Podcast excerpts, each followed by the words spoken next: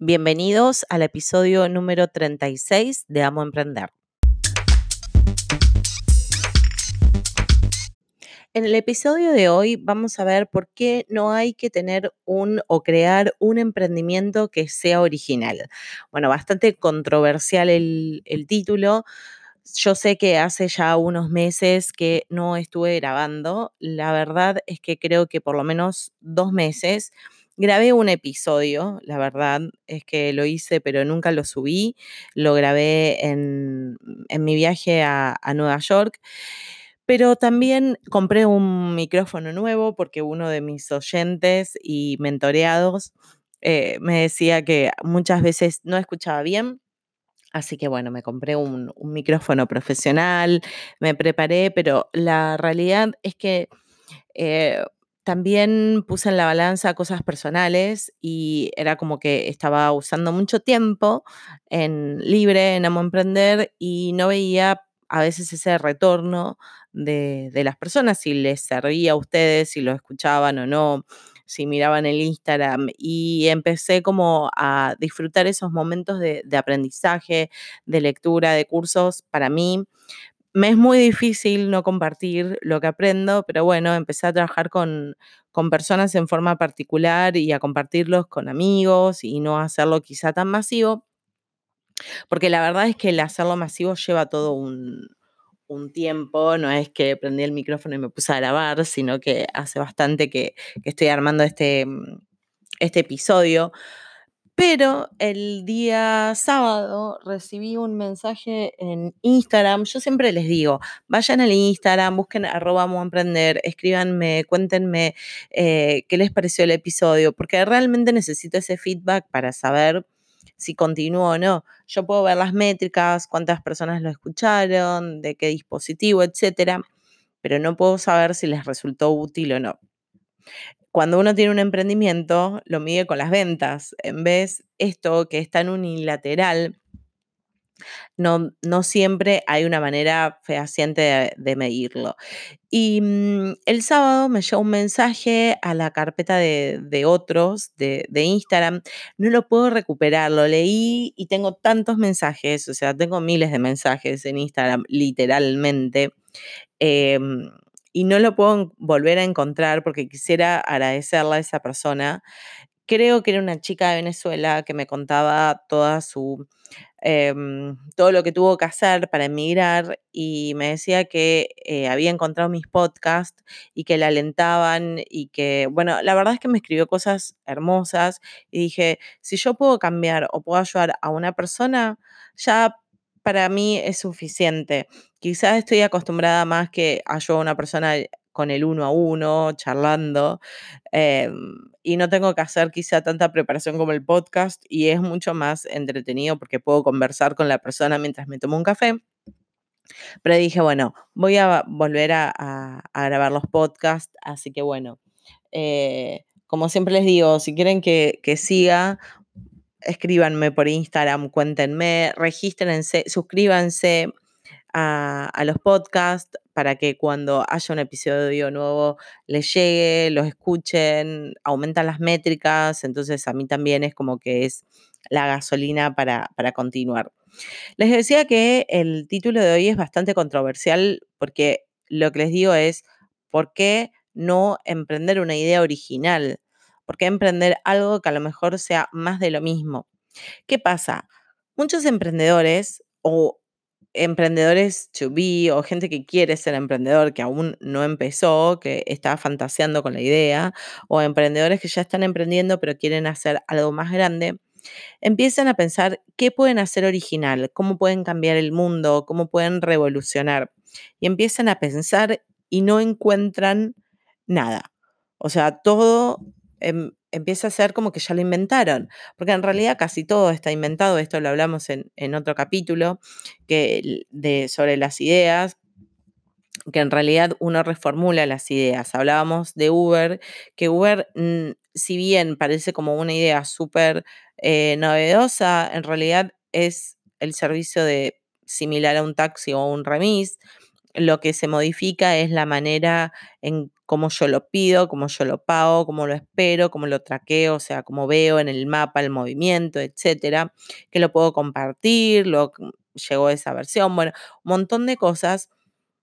Pero lo que, eh, lo que fue disruptivo Uber es cómo lo presentó y la manera de consumir transporte, porque no deja de ser un medio de transporte como un taxi, como un colectivo, etc. Entonces muchos piensan a ver qué puedo crear y cómo puedo cambiar el mundo, cómo puedo llegar a la bolsa. Y en esto quiero que seamos realistas. No siempre es necesario tener una super idea. En el caso de Uber, Uber da pérdidas. Entonces, muchos de ustedes emprenden por el dinero. Entonces, ¿realmente quieren ser conocidos pero perder plata? Perder millones de dólares, no estamos hablando de millones. Entonces, también el emprendimiento tiene que ser rentable, porque si no es, bueno, yo eh, no sé cómo definirlo, pero en realidad ustedes están faltándole a la gente. Un emprendimiento crea empleos. Entonces, si ustedes se van a arriesgar y van a crear algo que se va a fundir, van a dejar a muchas personas, en el caso, por ejemplo, de WeWork, miles de personas sin trabajo. Entonces, también el ser emprendedor tiene todo una carga y una responsabilidad social de lo que estamos creando. Les cuento mi caso particular. Hace más de una década quise participar de un concurso, de un, no sé si llamarlo concurso, pero em, iban a seleccionar una cantidad de emprendedores para que tengan una capacitación, consultoría, etcétera, sin cargo por un tiempo. La verdad es que yo quería estar ahí y para mí tenía que hacer como una idea súper original. De hecho, me seleccionaron y probablemente se hubiese presentado otra idea también, porque a, quien seleccionan es a la persona. No siempre seleccionan el emprendimiento. Seleccionan al emprendedor, a la persona que tiene las habilidades para poder llevar a cargo este emprendimiento u otro emprendimiento. Cuando los fondos de inversión invierten, no invierten en la idea, invierten en la persona. La idea puede ser buenísima, pero si no hay atrás una persona que lo pueda llevar adelante, el emprendimiento es una idea más. Entonces, yo siempre, como ustedes saben, yo tengo un instituto de idiomas y em, quería hacer como algo más novedoso y empecé a trabajar con la enseñanza de idiomas online. Era un proyecto súper ambicioso, necesitaba, era una empresa de tecnología y la verdad es que para mí fue, la verdad es que lo padecí. Luego terminé haciendo algo similar que se dio solo porque lo tercericé, pero no era lo que yo quería. A mí me gusta la enseñanza de idiomas cara a cara. A mí me, yo lo disfruté tanto cuando era chica, ir a clases de inglés y de grande ir a italiano y eh, a otros idiomas, a mí me gusta la clase, a mí me gusta el papel, a mí me gusta escribir con lapicera de pluma, con cartuchos. Yo disfruto eso. Y como yo, hay otra gente que también lo disfruta. Y quería brindarles un servicio a esas personas que eran como yo. Porque generalmente los emprendimientos es como que uno ataca una necesidad o un deseo propio, no algo que no les gusta. Me gusta aprender online, me gusta aprender online. Aprendo un montón de cosas online. Yo soy súper tecnológica, pero la realidad es que también me gusta ese contacto humano, esa parte social. Yo soy una persona que me encanta estar sola, viajo sola, hago todo sola, pero en esa parte me gusta compartir, en la parte de, de, aprendizaje de idiomas. Tampoco un montón, porque también me gusta estar sola en mi casa haciendo un montón de ejercicios, pero me gusta el papel, me gusta el libro de papel. Entonces, era como algo que me, me choca, no es que me chocaba, pero no era fiel a mis principios, el tema de la enseñanza de idiomas online otro tipo de enseñanza. Yo doy clases online, hay un montón de cosas que las aprendo online y me es mucho como más práctico, sobre todo lo que tiene que ver con marketing digital, eh, de emprendimiento. Pero bueno, el, idioma uno tiene que charlar, entonces em, es comunicacional. Entonces es como que quiero la gente ahí para comunicarme. Lo puedo hacer online también, pero bueno, era realmente un proyecto muy ambicioso. Yo no quería salir a la bolsa no quiero salir a la bolsa hoy en día, no me gustan los números, no los entiendo, no me, no me interesa entenderlos. Entonces, eh, tener un proyecto así tan grande es como que es algo que yo no quiero hacer. El tema de, tener un emprendimiento tecnológico, hay que tener un grupo humano muy grande, o no, pero en este caso era un desarrollo muy grande que yo no tenía ganas de, tener una empresa tan grande. Y uno tiene que ser consciente con lo que uno quiere tener. Hay gente que quiere tener una empresa súper grande y hay gente que no. Lo que sí siempre tuve en claro, desde el día que empecé a los 21 años, es que yo no quería ser autoempleada. Yo empecé dando clases en el comedor de la casa de mi abuela, pero siempre tuve en claro en que yo no quería pasarme la vida dando clases. Me gusta dar clases, pero yo pensaba, ¿qué pasa si el día de mañana soy mamá, cómo doy clases con el bebé? Por ejemplo, y no me puedo tomar licencia porque no soy empleada, soy autoempleada. Si no trabajo, no gano. Eso siempre lo tuve definido. Eh, y trabajé en pos de eso. Generé empleo, generé el empleo que quería, a la gente que quería, etc. Y fui fiel a mis principios y creé un instituto de idiomas más ya hay institutos de idiomas, no estoy revolucionando el mercado, no estoy siendo original, sí soy original con la forma de comunicación con los clientes, cómo se pueden contactar los prospectos en ciertas áreas, pero no revolucioné el mercado, no inventé nada, no soy una empresa unicornio. Uno puede ser original en ciertos aspectos, en la forma de cobranza, en la forma de entrega, y no hay que inventar la pólvora. Porque muchas veces lo que pasa con estas ideas originales es que todo ya está inventado. Y la verdad es que sí, la gran mayoría de las cosas están inventadas y lo que hay que hacer es como reformular un poco esas cosas que están inventadas y encontrarle una falencia o algo desactualizado y eh, ajustarlo a lo que necesita la gente o a lo que quiere la gente. Siempre hay que tener en cuenta qué es lo que quiere la gente. Ustedes dicen, y, pero recién dijiste que vos creaste el instituto porque a vos te gustaba. Sí, porque como yo, hay otra gente que también le gusta lo mismo. Entonces yo estoy pensando no solamente en mí, sino en otras personas. Y yo quiero ser honesta conmigo mismo. Es como si fuera vegetariana y vendo carne. O sea, no, no condice conmigo, con mis valores, con mis principios. Estaría haciendo un fraude para mí mismo y para mí eso es súper importante. Y aparte porque no se puede mantener en el tiempo. Porque si ustedes son vegetarianos y venden carne, en, algún momento no lo van a soportar, les va a dar náuseas, eh, se están eh, mintiendo ustedes mismos y las mentiras no se pueden sostener el tiempo y peor cuando son a uno mismo. Entonces, para mí eso es fundamental. Como les decía, crear algo de cero, crear algo súper novedoso, es como que es muy difícil encontrarlo. Son muy pocas las empresas que lo logran, por eso se llaman unicornios, porque son seres mágicos, inexistentes. Es uno en millones. Y quizás ustedes pueden, hablábamos de, de Uber o de WeWork, y ustedes lo ven como mega empresas millonarias, las dos dan pérdida.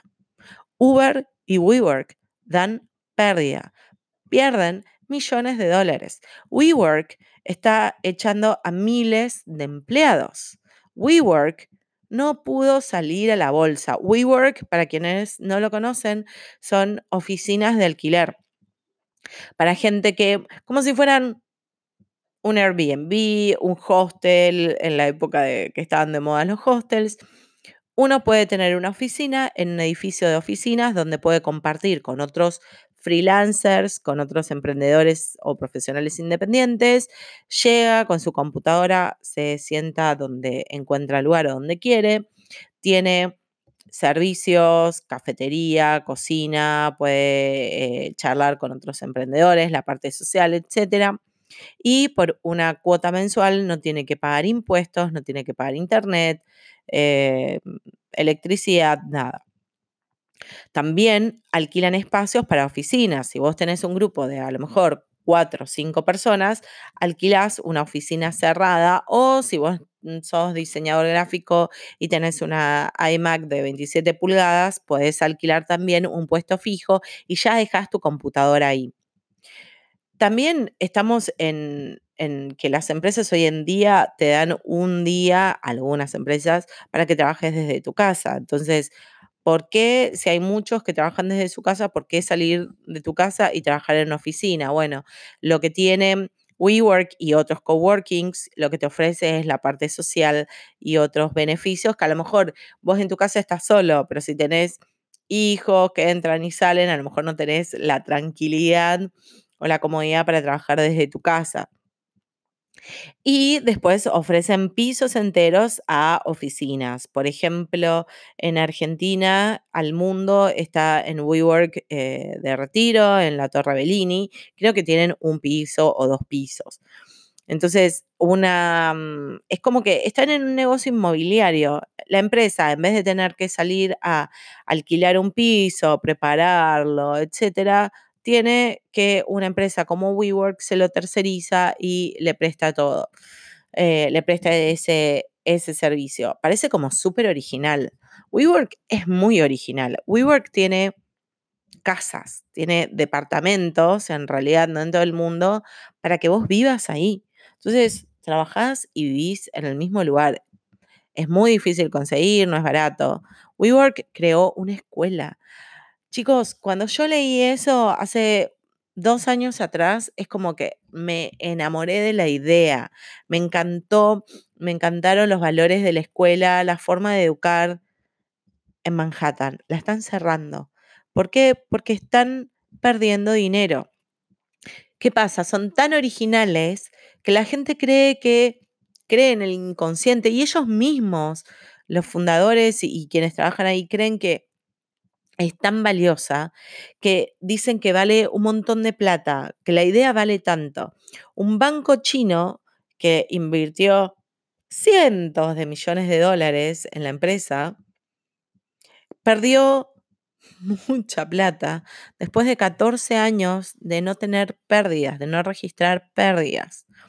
¿Por qué? Porque le dan más valor del que realmente tienen. Lo que hacen es la inflan. Y muchas veces con emprendedores tecnológicos que creen tener una muy buena idea, dicen, van y piden plata. O cuando ven ustedes tanques de tiburones que piden dinero, es como que piden, como creen que su empresa vale millones de dólares porque está buenísima. Y la realidad es que si después vos no podés devolver esa plata que pediste prestado a un inversor, estás en problemas.